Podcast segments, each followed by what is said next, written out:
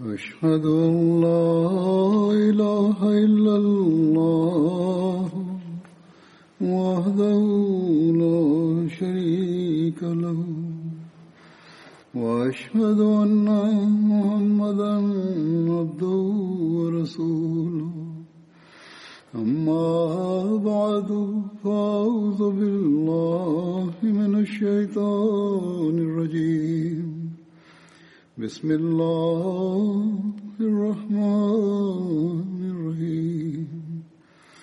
الحمد لله رب العالمين. الرحمن الرحيم. مالك يوم الدين. إياك نعبد وإياك نستعين اهدنا الصراط المستقيم صراط الذين أنعمت عليهم غير المغضوب عليهم ولا الضالين El compañero sobre el que hablaré hoy es Hazrat Muaz bin Jabbal. Su nombre era Muaz, el nombre de su padre era Jabal bin Amr y el de su madre era Hind bin Sahl, quien pertenecía a la rama Rabán de la tribu Juhayna. El título de Muaz bin Jabal era Abdurrahman y pertenecía a la rama de Uday bin Saad bin Ali de la tribu de Khazraj. El autor de Siyar us Sahaba, Vida de los compañeros, escribe que Saad bin Ali tuvo dos hijos, Salama y Uday. Banu Salama es la progenie de, la, de Salama. Durante la época del Islam solo quedaron dos individuos de la progenie de Hazrat Uday bin Saad, Hazrat Muaz y su hijo Abdurrahman. Las casas de, las- de los Banu Uday estaban situadas en el barrio de los Banu Salama. Hazrat Muaz bin Jabal era de, ta- de tez extrema- eh, extremadamente clara y era de rostro armonioso, dientes brillantes y ojos hermosos.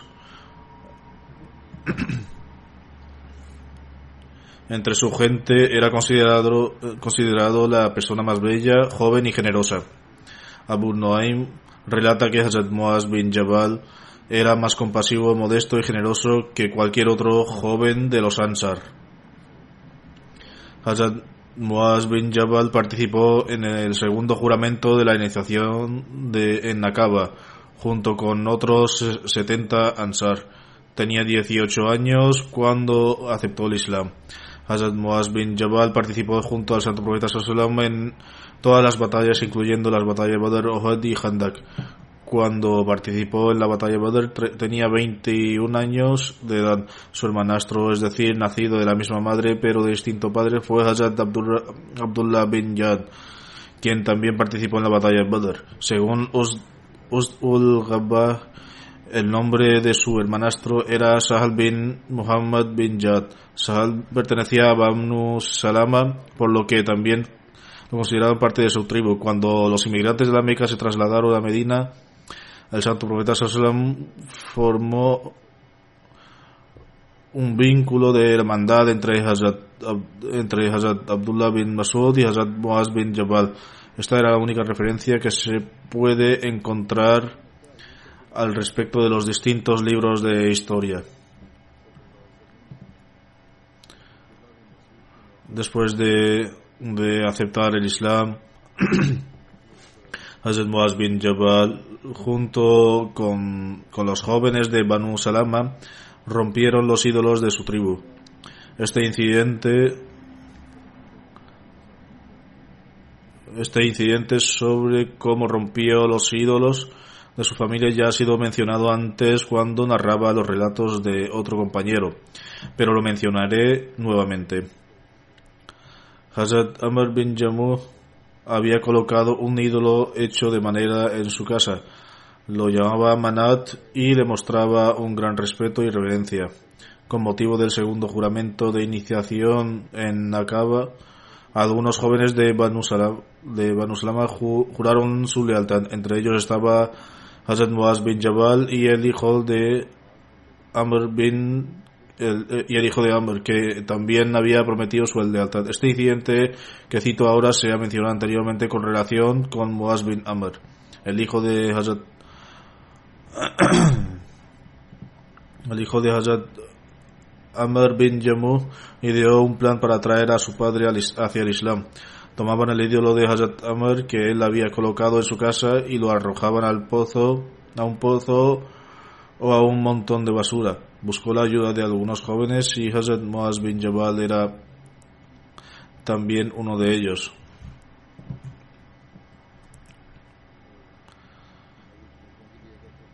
Así pues, un día lo arrojó al pozo de la basura. Amber lo encontró, lo trajo a casa y dijo, si llego a saber quién le está haciendo esto a mi ídolo, lo castigaré severamente. Al día siguiente, estos jóvenes hicieron lo mismo con el ídolo y de nuevo acabó boca abajo en el pozo. Lo volvió a recoger y lo trajo de regreso. El tercer día volvió a limpiar el ídolo y lo colocó en su casa, pero esta vez colgó su espada alrededor del ídolo y dijo, por Dios, no sé quién te está haciendo esto, pero te dejo una espada para que puedas protegerte. Ahora tienes una espada. Al, al día siguiente, Amber notó de nuevo que el, ídolo no estaba en su lugar y lo encontró en el mismo pozo en, la, en el zonal atado al cuello de un perro muerto.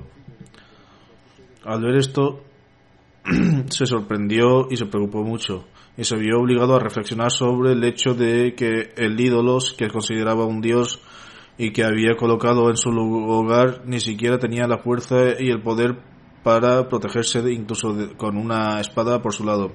Siendo así, ¿cómo podría entonces protegerlo a él? Además estaba alrededor del cuello de un perro muerto.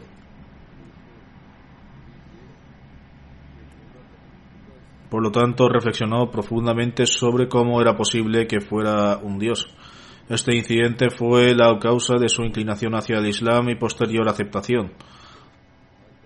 El amor y la devoción de Hazrat Muaz bin Jabal por el santo profeta sallam también se puede medir por el hecho de que cuando el santo profeta sallam regresó a Medina eh, después de la batalla de Uhud, los sonidos de los lamentos y gemidos se podía escuchar en las calles. El santo profeta sallam preguntó qué eran esos sonidos. Respondieron que eran las esposas de los Ansar, que lloraban por sus mártires. Ante esto, el santo profeta dijo, no hay nadie que llore por Hamza. El santo profeta entonces oró por el perdón de Hazrat Hamza. cuando Hazrat Saad bin Muaz, Hazrat Saad bin Ubaida, Hazrat Muaz bin Jabal y Hazrat Abdullah bin Rabaha escucharon esto fueron a sus respectivos barrios y reunieron a las mujeres de Medina que se lamentaban y lloraban. Entonces dijeron, nadie llorará más por los mártires de Basansar hasta que hayan llorado por el tío del Santo Profeta Él ha dicho que no hay nadie en Medina que llore por Hazrat Hamza. Esto era amor y devoción al santo profeta Sallallahu al ver que está sufriendo debido al martirio de Hazrat Hamza, aunque está prohibido lamentarse y gemir por el difunto. El santo profeta Sallallahu lo permitió en este caso, tal vez habiendo presenciado las emociones de la gente, expresó su deseo de que también lo hicieran Hazrat Hamza, eh, por Hazrat Hamza. Pero en cualquier caso el llanto y la lamentación están generalmente prohibidos en el Islam y el mismo santo profeta Sallallahu lo prohibió. Después de la conquista de la Meca, el santo profeta Sallallahu fue a Hunen.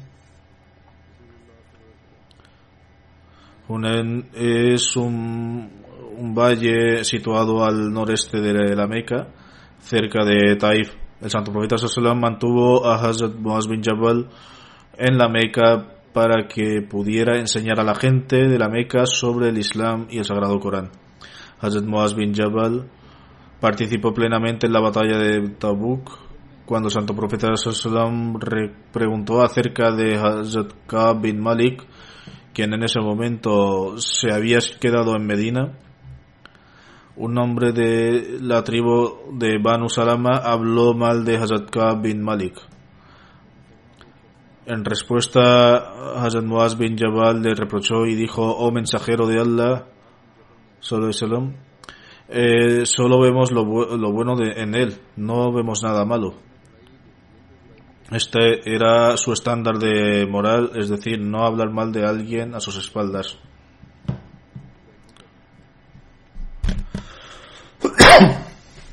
Qatada relata que escuchó la, a Hazrat Anas decir en la época del santo profeta Sallallahu cuatro personas complicaron el- compilaron el Sagrado Corán, todos entre los Ansar.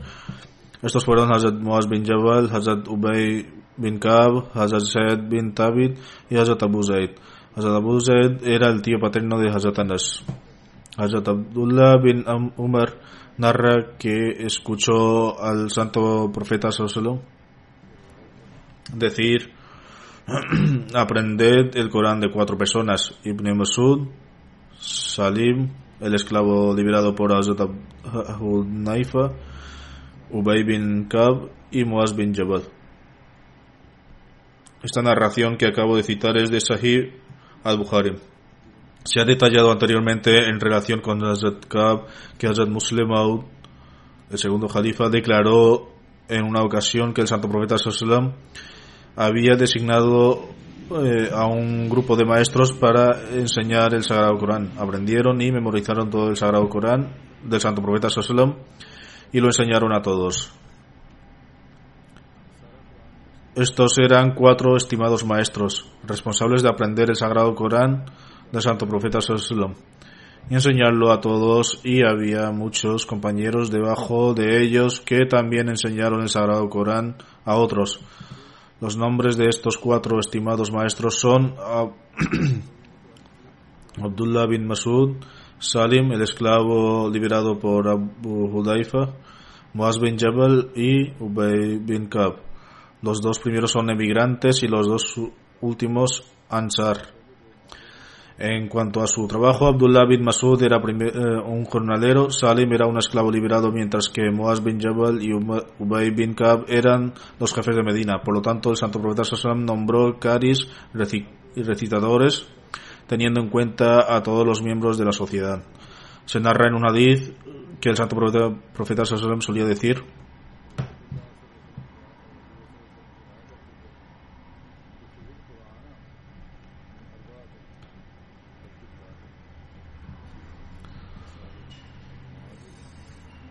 Cualquiera que desee leer el Corán debe aprender de las siguientes cuatro personas: Abdullah bin Masud, Salim, Muaz bin Jabal y Ubay bin Kab. Estas fueron las cuatro personas que aprendieron todo el sagrado Corán del santo profeta Sallallahu y lo recitaban ante él para asegurarse de no cometer ningún error. Aparte de ellos, también hubo muchos otros compañeros que aprendieron distintas partes del santo Corán directamente del santo profeta Sallallahu Se relata en una narración que en una ocasión, cuando Hazrat Abdullah bin Masud estaba recitando el Corán, pronunció una palabra de manera diferente. Hazrat Umar lo detuvo y dijo que debía pronunciarse de tal y tal manera. Hazrat Abdullah bin Masud declaró que el santo profeta Sallallahu lo enseñó a pronunciarlo de esa misma manera. Hazrat Umar lo llevó al santo profeta Sallallahu y se quejó de que no recitaba el Corán correctamente. El sa- santo profeta Sallallahu preguntó, oh Abdullah bin Masud, recita. Cuando lo recitó, el santo profeta Sallallahu dijo que lo había recitado correctamente. Entonces Umar dijo, oh mensajero de Allah, me enseñaste a pronunciar la palabra de manera diferente. El santo profeta Sallallahu le dijo que eso también era correcto. Esto muestra que además de los cuatro compañeros que aprendieron el Sagrado Corán del Santo Profeta Sallallahu también hubo otros. La declaración de Hazrat Umar de que había enseñado a pronunciar una determinada palabra de una manera particular muestra que él también solía aprender el Corán del mismo modo del, del mismo Santo Profeta Sallallahu Hazrat Anas bin Malik relata que el Santo Profeta Sallallahu dijo de entre mi umma el más misericordioso de ellos es Hazrat Abu Bakr, el que se adhiere más estrictamente a la religión de, de, de Allah es Um- Umar. El más modesto de ellos es Usman. El mejor tomador de decisiones de ellos es Ali bin Abi Talib. El más conocedor del Sagrado Corán es Ubay bin Kab. El más conocedor de lo que es legal o e ilegal es Muaz bin Jabal. Y el más conocedor, y el más conocedor de los asuntos obligatorios es Zaid bin Tabit. Escuchad, cada, cada nación tiene un amin, custodio, y el amin de mi nación es Abu Ubeda bin al-Jarrah. Esta narración también se ha mencionado anteriormente de manera similar.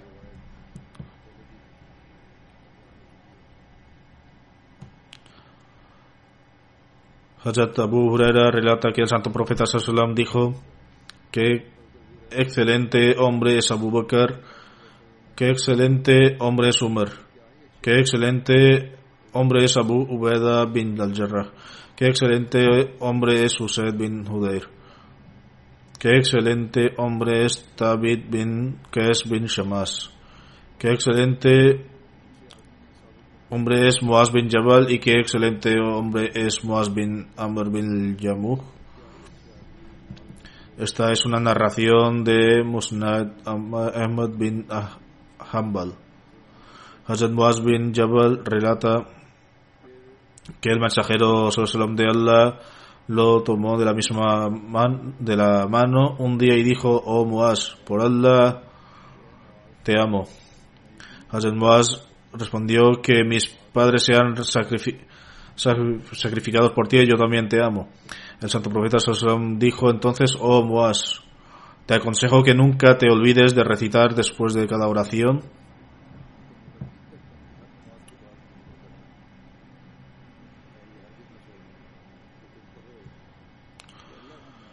Oh Allah, ayúdame, ayúdame a recordarte, a agradecerte y adorarte de una manera excelente.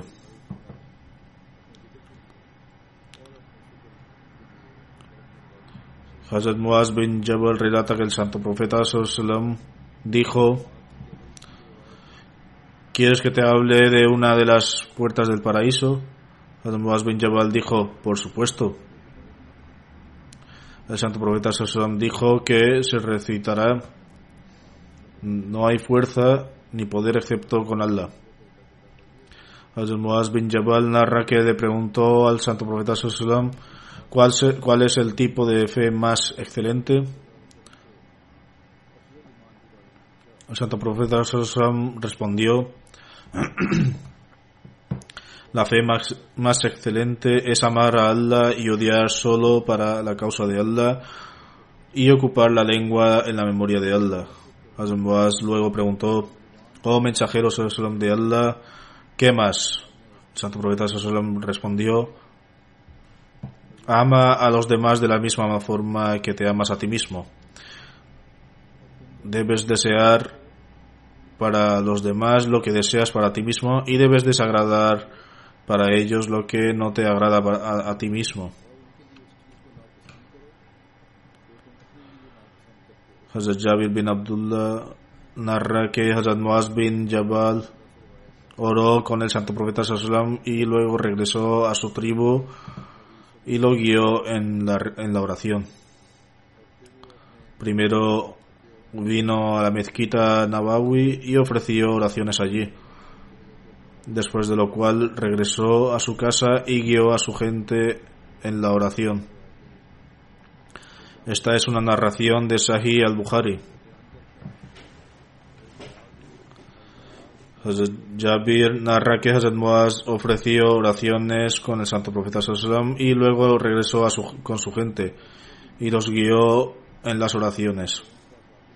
Una noche ofreció la oración de Isha detrás del santo profeta Sallam. Cuando regresó con su gente, dirigió sus oraciones y comenzó a recitar el Sura al-Baqarah. Tras esto, una persona se separó de la congregación, recitó Salam, para iniciar el final de la oración y comenzó a orar por su cuenta. Cuando vio que se estaba recitando el capítulo extenso, dijo Salam y comenzó a ofrecer la oración por su cuenta. Al ver esto, la gente gritó su nombre y dijo, ¿te has vuelto un hipócrita? Lo amonestaron por dejar la oración congregacional y orar solo y le preguntaron si se había vuelto hipócrita. A esto respondió, no, por Dios, que no soy un hipócrita. Ciertamente iré al santo profeta Salam y le informaré de lo que he hecho. Si fuera un hipócrita me habría escondido para ofrecer las oraciones. Ciertamente informaré al santo profeta Salam de todo esto. Posteriormente fue al santo profeta Salam y dijo, oh, mensajero de Allah Salam, transportamos agua de un lugar a otro en nuestros camellos y nos aseguramos de que la gente tenga agua en sus hogares.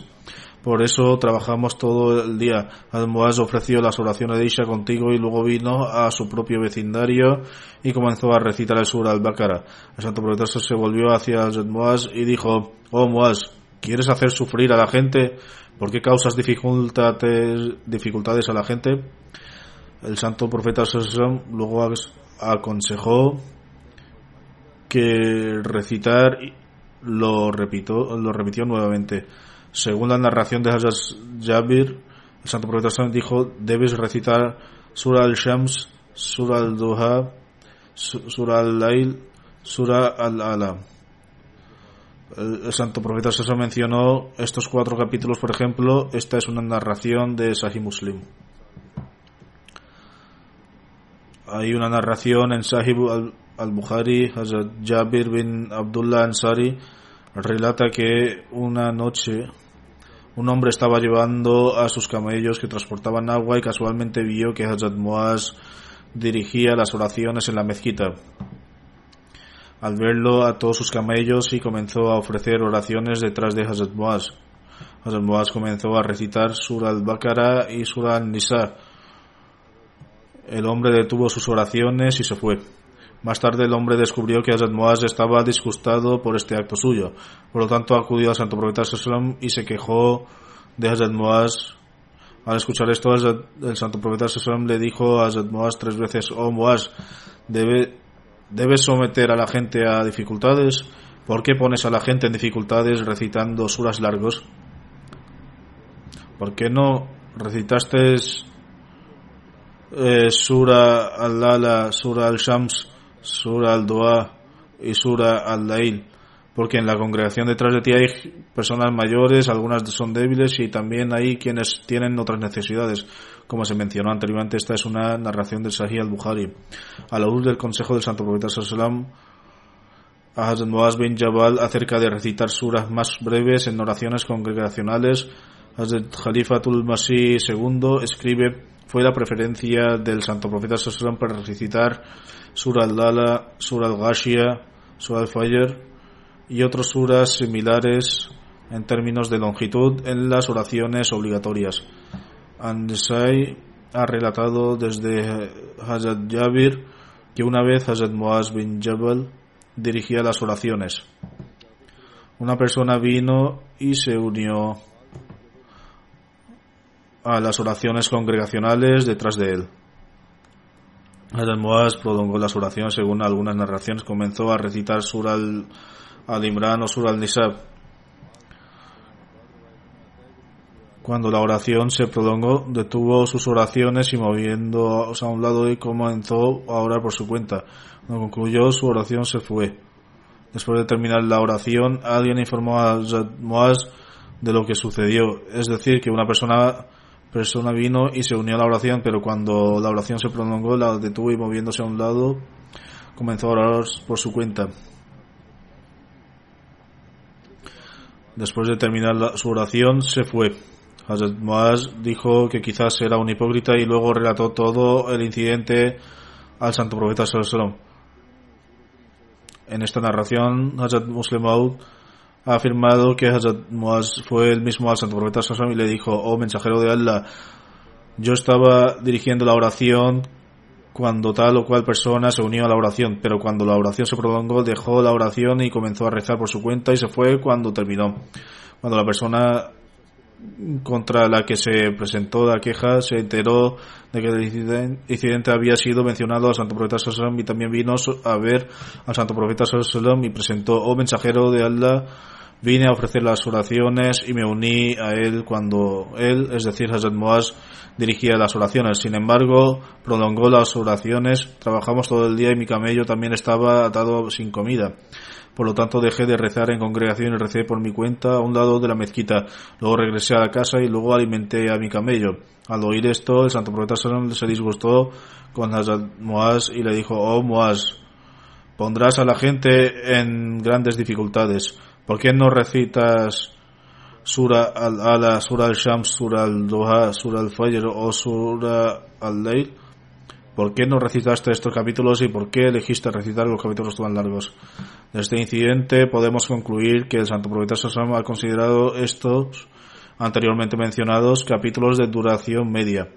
En efecto, en condiciones especiales se puede recitar los capítulos más largos o cuando alguien no está bien se puede recitar capítulos aún más cortos. Sin embargo, estos capítulos tienen una duración media que deben ser recitados durante las oraciones en las que el imán recita una porción del Sagrado Corán en voz alta. También hay que recordar que esto no significa que solo se puedan recitar estos capítulos. El Santo Profeta se ha dado esta, una instrucción general de que no, no deben recitar capítulos largos a las oraciones de la congregación. Sin embargo, se puede recitar los capítulos de acuerdo a las propias circunstancias o de acuerdo a lo que se ha aprendido. Algunos han mencionado capítulos más cortos y como no hay nadie más para dirigir, la congregación tienen que dirigir las oraciones. Por lo tanto, se les permite recitar también capítulos más cortos. Sin embargo, las instrucciones generales del Santo Profeta es que no se deben recitar capítulos más largos en las oraciones de congregación porque hay personas que en congregación, algunos son ancianos, otros son indispuestos o trabajaban muchas horas. El Moaz bin Jabal narra, estaba cabalgando detrás del Santo Profeta y no había nada entre él y yo, excepto la parte trasera de la silla. Cuando dijo, oh Moaz bin Jabal, a lo que yo respondí, estoy presente, oh mensajero de Allah, y a su servicio. El santo profeta Sassan viajó por un corto tiempo cuando dijo de nuevo, oh Muaz bin Jabal, a lo que yo respondí, estoy presente, oh mensajero de Allah, y estoy a su servicio. Luego viajó, luego viajó por un corto tiempo y dijo, oh Muaz bin Jabal, a lo que respondí, estoy presente, oh mensajero de Allah, y estoy a su servicio. El santo profeta Sassan dijo, entonces sabes que eh, ¿Qué derecho tiene Allah sobre sus siervos? Le responde, Allah y sus mensajeros saben mejor. El santo profeta dijo, el derecho de Allah sobre sus siervos es que le adoren y no le asocien a nada. El santo profeta cabalgó una corta distancia y luego dijo, oh Muaz bin Jabal, a lo que yo respondí, estoy presente, oh mensajero de Allah, y estoy a su servicio. Santo profeta dijo, ¿sabes qué derechos tienen los siervos de, sobre Allah? Primero, la gente que debe cumplir con los derechos que le deben a Dios Altísimo. Cuando cumplen con estos derechos y actúan en consecuencia, entonces la, gente tiene derechos sobre Dios Altísimo. Yo respondí, Allah y su mensajero saben mejor. El santo profeta dijo, es que Allah no los castigue. Cuando la gente obedece los mandamientos de Dios Altísimo, entonces se le concede el derecho a que Dios no los castigue.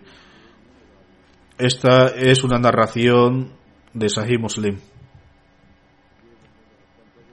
Hazrat Muaz bin Jabal narra, una vez estaba viajando en compañía del santo profeta Sallallahu Mientras estábamos de viaje me acerqué a él y le pregunté, oh mensajero de Allah, dígame una acción que me lleve al paraíso y me mantenga alejado del fuego del infierno. El santo profeta Sallallahu dijo, me has preguntado sobre un gran asunto. Sin embargo, es alcanzable para que quien Allah se lo hace difícil, se lo hace fácil. Dijo además, adora a Allah y no le asocies ningún compañero. Ofrece la oración, paga el zakat, ayuna en el mes de Ramadán y haz la peregrinación a la casa de Allah. Santo Profeta Sassam dijo entonces, no te informaré sobre las puertas para alcanzar la bondad el santo profeta Salomón me explicó, te informaré sobre las puertas para alcanzar la bondad. El ayuno es un, es, un escudo. La caridad lava los pecados como el agua apaga el fuego. Y ofrecer oraciones en medio de la noche, es decir, ofrecer oración ayud. El santo profeta entonces recitó el siguiente versículo.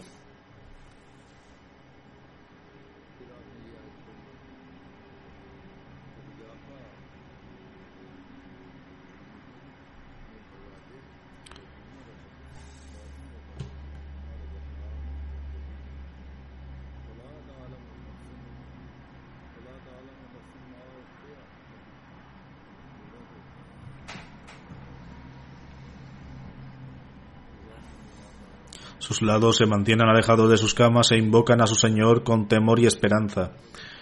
Y gastar lo que hemos concedido, y ningún alma sabe qué alegría de los ojos se mantiene oculta para ellos como recompensa por sus buenas obras. El santo profeta Sallallahu dijo además, no te informaré de la mejor acción, su pilar y su pico.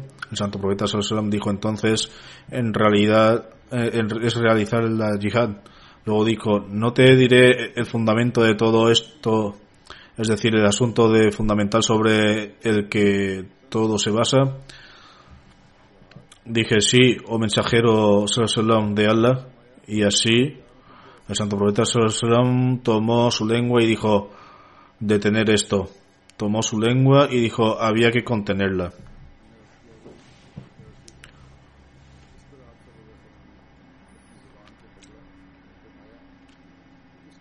Pregunté, oh profeta de Allah, ¿seremos responsables de lo que digamos con ello? El santo profeta Sallallahu dijo, que, que Allah te bendiga, oh Muaz. No hay nada que arroje a la gente al fuego del infierno sobre sus rostros excepto lo que cosechen de sus lenguas.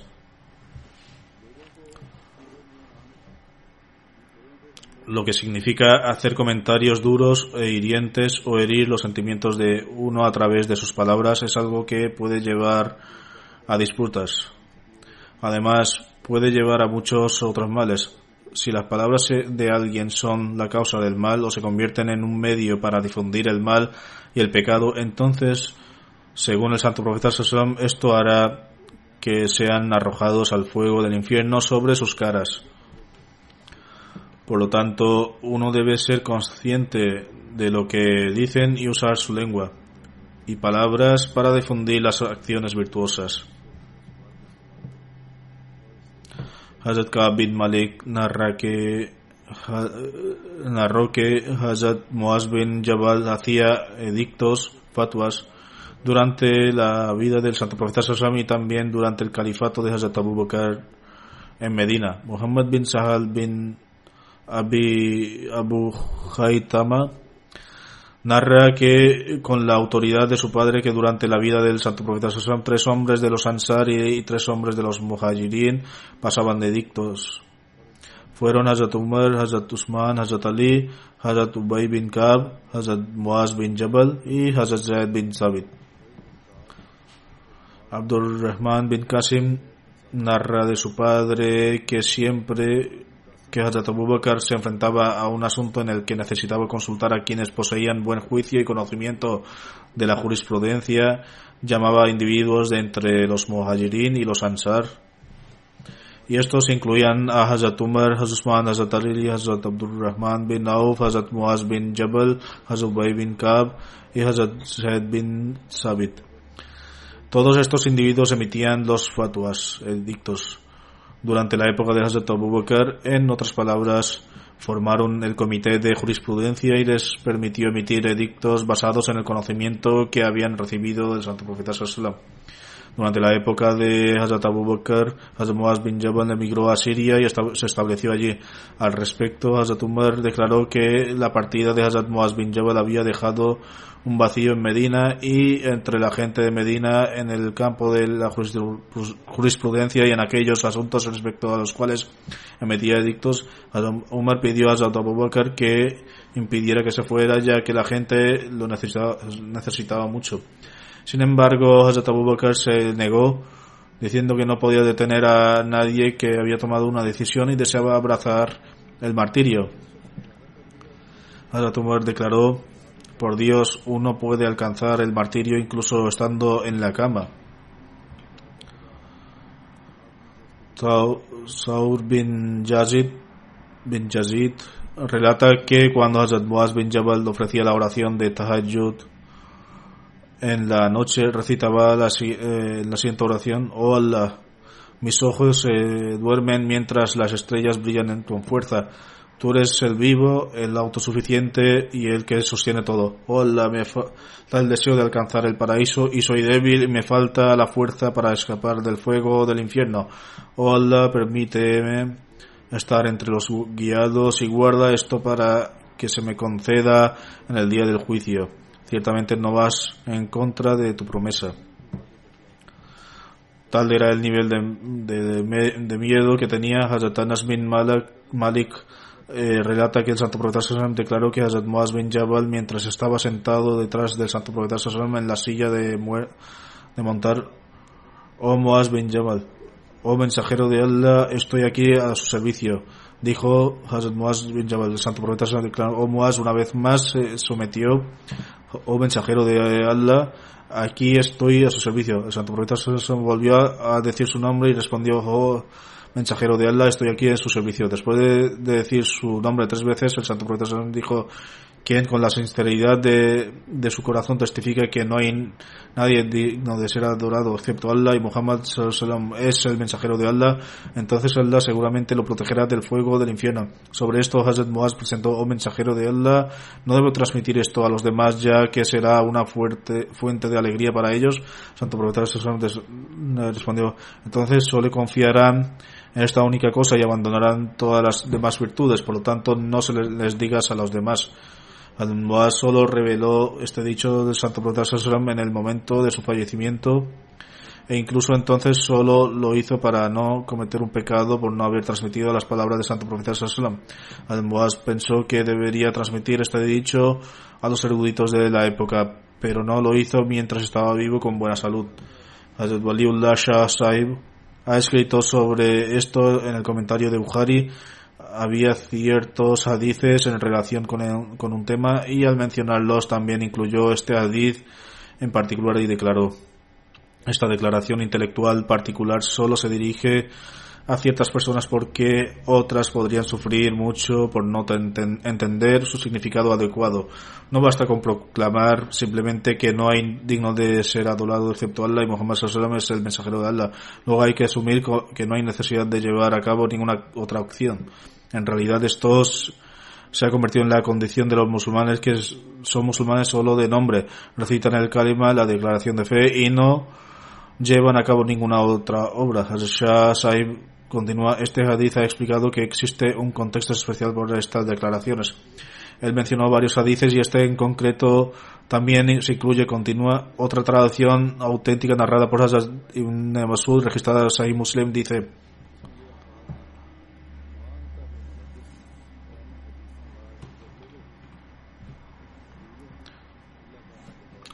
La esencia de los dichos del Santo Profeta mencionados con anterioridad es que uno debe dirigirse a las personas según su intelecto y su nivel de comprensión, porque ciertas declaraciones pueden llevar a la fitra. Shah Sahib ha dado también otras explicaciones, pero están relacionadas con otras narraciones, así que las dejaré de lado. En cualquier caso,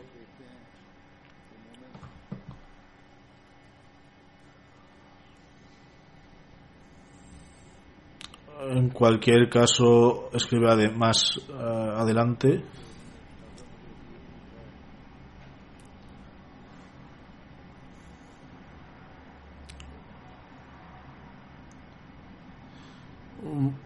Vemos cómo los supuestos creyentes han hecho la mera declaración verbal de que no hay nadie digno de ser de adorar excepto Dios como una forma de liberar la humanidad de sobrellevar las dificultades de la Sharia, concediéndoles un certificado por su fe y mostrando un desprecio total por, la, por todas las demás obligaciones religiosas.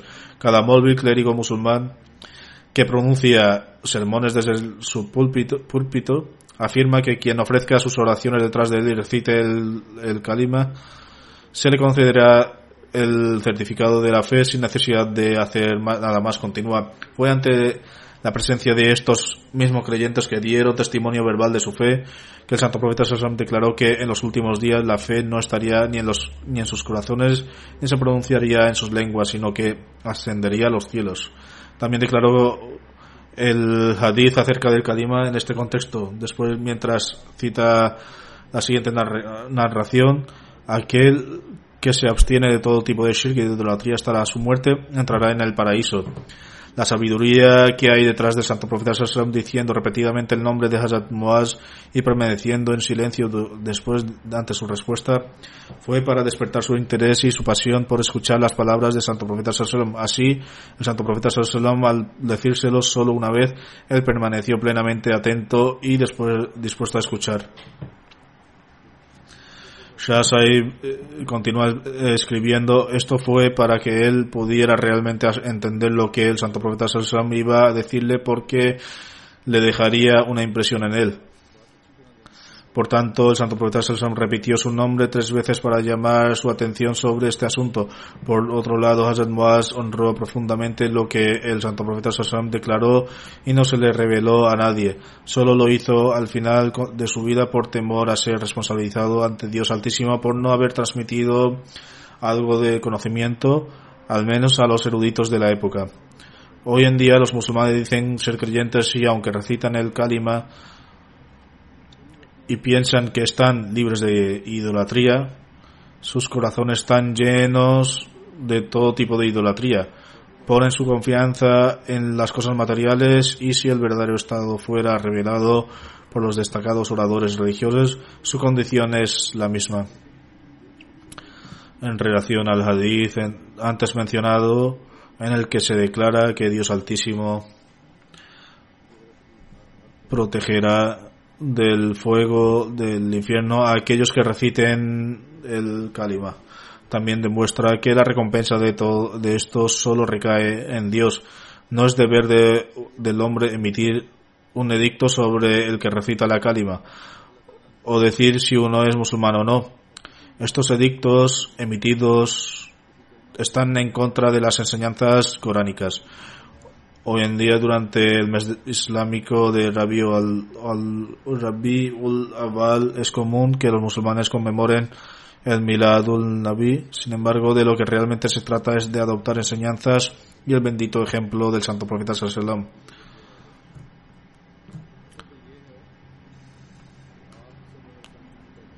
Uno no debe simplemente considerarse musulmán, según su propia opinión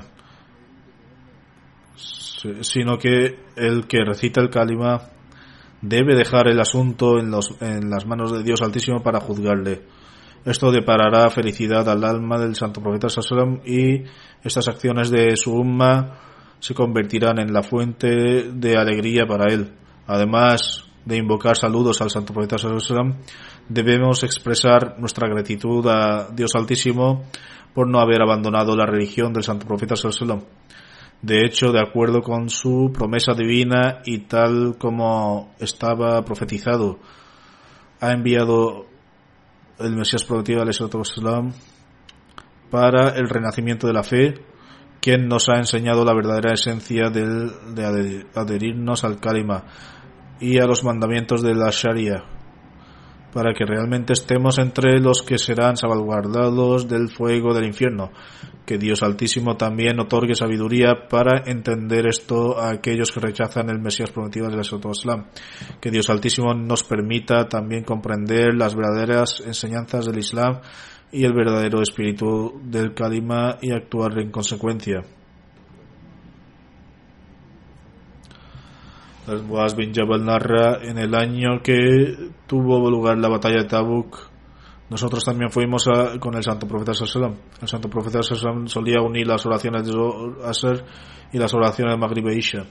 Un día el santo profeta Sallam comenzó las oraciones un poco más tarde. Salió y junto las oraciones de los y luego regresó a su residencia. Luego salió de nuevo y dirigió las oraciones de Maghrib e Isha. El santo profeta Sassam dijo entonces, mañana, si Dios quiere, llegará, llegarás a los manantiales de Tabuk.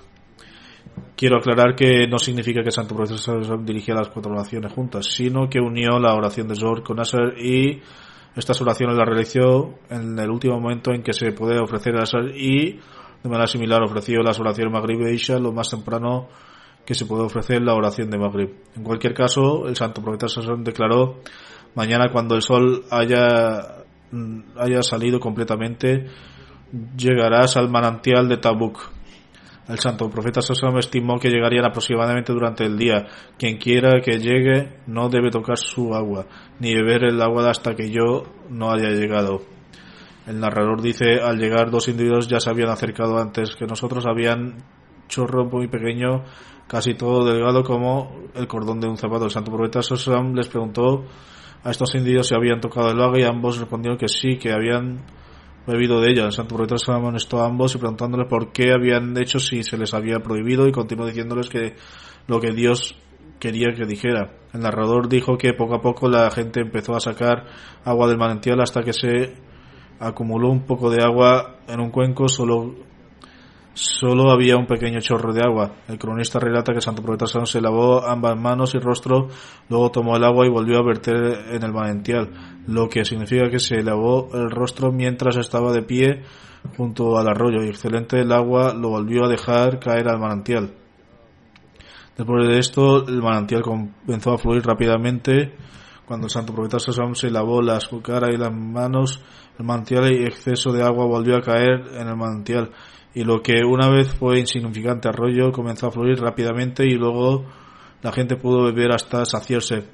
Entonces eh, eh, el santo profeta Sosón dijo, oh Moaz, si ves lo suficiente verás que este agua se llenará de jardines.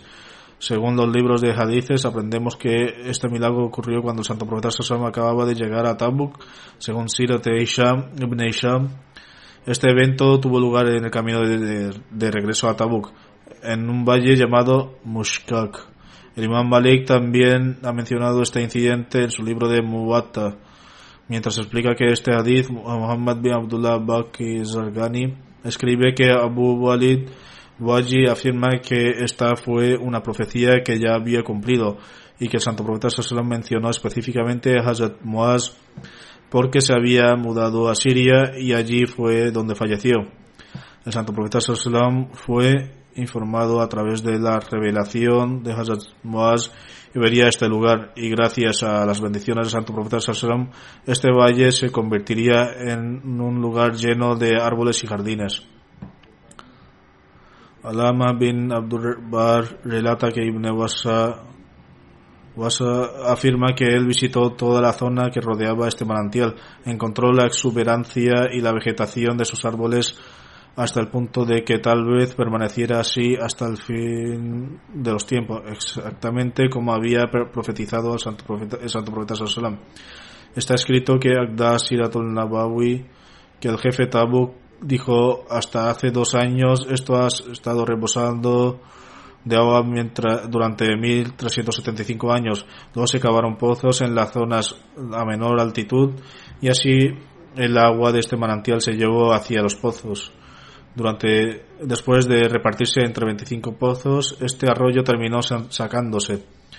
Luego nos llevó a un pozo donde vimos que se había instalado una tubería de 10 centímetros y de ella fluía agua con mucha fuerza sin el uso de ninguna máquina. Nos dijeron que los otros pozos eran similares a este. Que hubiera tanta agua en Tabuk se debe únicamente a las bendiciones del milagro del Santo Profeta Sallam. Aparte de Medina y Hayar, y nos hemos visto tan, no hemos visto tanta agua en ningún otro lugar. De hecho, la realidad es que la cantidad de agua de Tabuk es incluso mayor que estos dos lugares, debido a que esta agua se está plantando jardines en todas partes de Tabuk. Según la profecía del Santo Profeta Sassam, Tabuk está lleno de jardines y que continuarán aumentando día a día. Hablaré sobre este relato eh, de su vida próximo sermón, si Dios quiere.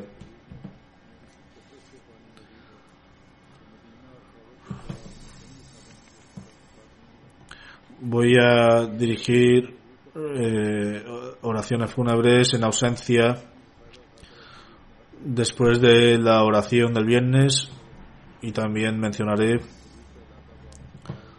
algunos detalles sobre ellos. La primera es de Molvi Farzad Khan misionero encargado del distrito de Jurda Dunyagar en Odisha. Era diabético y, el 10 de septiembre repentinamente enfermó de tifus y neumonía severa, por lo que fue ingresado en el hospital y falleció allí por decreto divino. Ciertamente a él la pertenecemos y a él volveremos. El Amusi deja una esposa Sakina Begum y su hija Fariha y su hijo Rehman. Siempre estuvo a la vanguardia del servicio de la comunidad. Fue muy virtuoso, cuidó de los misioneros de Muajimin que trabajaban con él, era de un buen corazón humilde, tenía altos estándares morales y era extremadamente piadoso y sincero. Se matriculó en Jamia Kadian en 1980 y se graduó en 1988 y luego ingresó en el campo práctico. Sirvió durante 32 años con gran esfuerzo, sinceridad y exhibiendo el verdadero espíritu de devoción. Durante este tiempo ayudó a las personas a aceptar el Islam Ahmadiyya en varios lugares y también estableció muchas sedes de la comunidad. Su esposa Sakina Begum Saiba dice que Maulvi solía relatar que su primera, primer destino fue Haryana, donde no había ningún edificio oficial de la comunidad, ni había Ahmadis allí. Iría, fue a varios lugares, propagó el mensaje del Islam Ahmadiyya y estableció centros. Mientras hacía esto, una vez terminó en una aldea de la provincia de Haryana y transmitió el mensaje del Ahmadiyya. Un lugareño dijo que sus dos vacas que una de sus vacas no podía producir leche. Si la comunidad era sincera, entonces debería soplar algo y dárselo para que su vaca pueda beberlo y producir leche. El hombre del lugar dijo que si él era sincero y ocurriría este milagro, entonces toda la familia aceptaría el Ahmadiyya. Maulid dijo que recita, recitó el Sur al-Fatiha, Daru Sharif y dijo algunas oraciones, después de lo cual sopló un poco de agua y se le se lo dio al hombre, quien tomó el agua y se fue. Maulid dice que pasó toda la noche en ese pueblo sentando bajo el árbol, orando para que Dios Altísimo manifestara este milagro como una señal de la veracidad del Mesías prometido al Islam. Moisés dice que al amanecer vio a alguien que venía hacia él con un cubo. Cuando miró dentro de balde vio que era leche y la persona dijo, Moisés, nuestra vaca ha producido leche y en nuestra felicidad toda mi familia y yo nos hemos dado cuenta de que la comunidad Madí es verdadera y ahora nos unimos a esta comunidad. Su, su hijo Rehan fue extremadamente humilde, muy bondadoso y saludaba a todos con gran amor y afecto. Vivió su vida por el agrado de Dios Altísimo y por el severo de la comunidad. Escuchó todas las instrucciones y orientaciones del Jalifa y nos aconsejó que hiciéramos lo mismo. Siempre nos trató con amabilidad y amor. Junto con su servicio a la comunidad ayudaba a mi, padre, a mi madre a realizar los trabajos de la casa. Él salvaguardaba sus oraciones durante toda su vida y se aseguró de que nosotros también lo hiciéramos. Él siempre nos aconsejó de que camináramos por el camino recto. Todos los misioneros y muhajimin también trabajaron con él.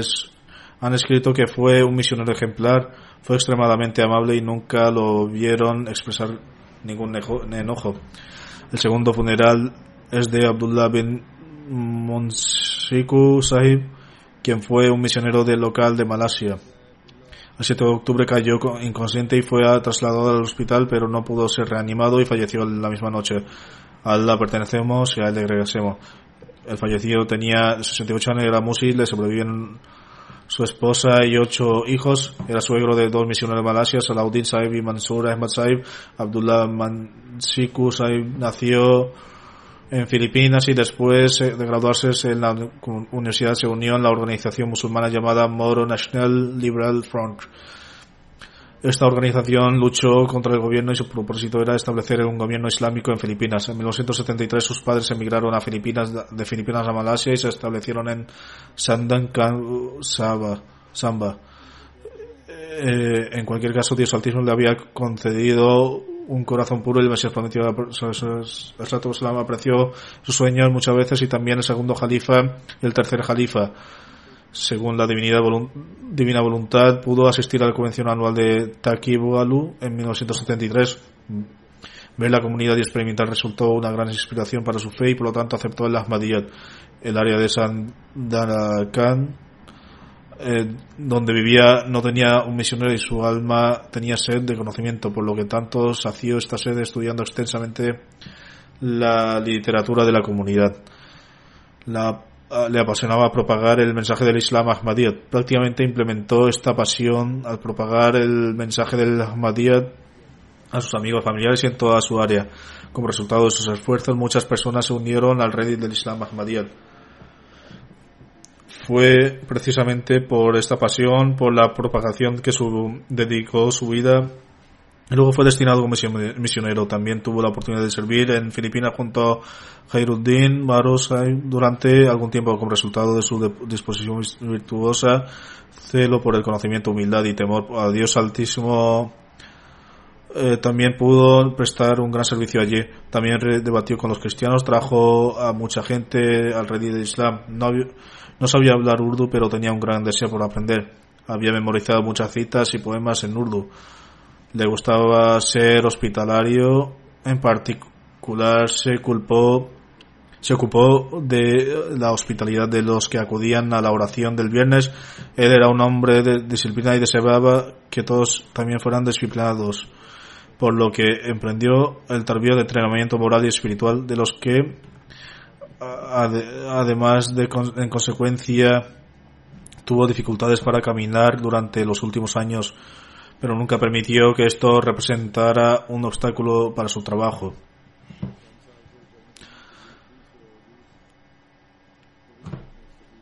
El tercer funeral es de Abdul Wahid Saib, que era Muajim de Encadian, falleció el 12 de septiembre de, del 12 de septiembre de, 55 años. La pertenecemos y a él volveremos. Él era originalmente de un hogar cristiano, su hermano mayor un maestro jubilado, fue el primer, primero de su familia en tener el honor de aceptar el Ahmadiyyat. Más tarde toda su familia aceptó el Ahmadiyyat.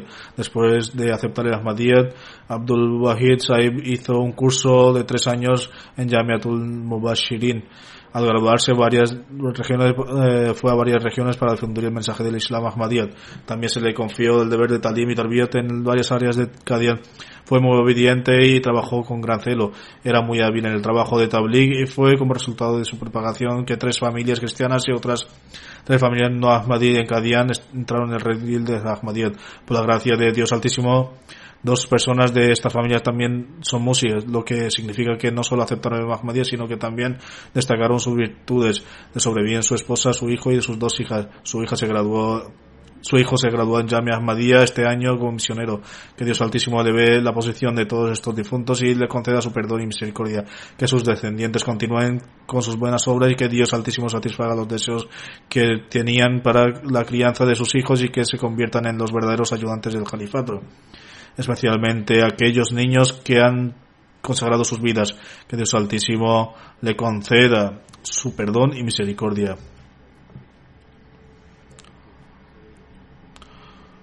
Como dije, como dije después de dirigir la oración del viernes, dirigiré sus oraciones fúnebres en ausencia, inshallah, si Dios quiere.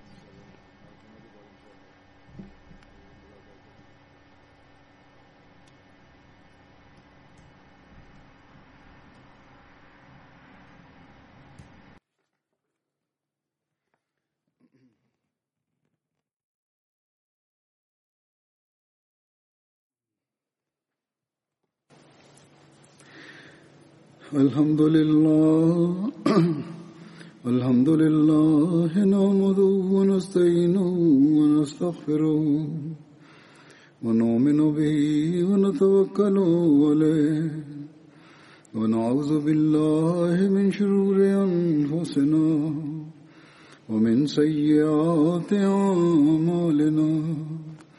من يهده الله فلا مضل له ومن يضلل فلا هادي له. ونشهد أن لا إله إلا الله. ونشهد أن محمدا عبده ورسوله. عباد الله رحمكم الله. إن الله يأمر بالعدل واللسان وإيتاء ذي القربى. وينهى عن الفحشاء والمنكر والبغي يعظكم لعلكم تذكرون اذكروا الله يذكركم ودوه يستجب لكم ولذكر الله أكبر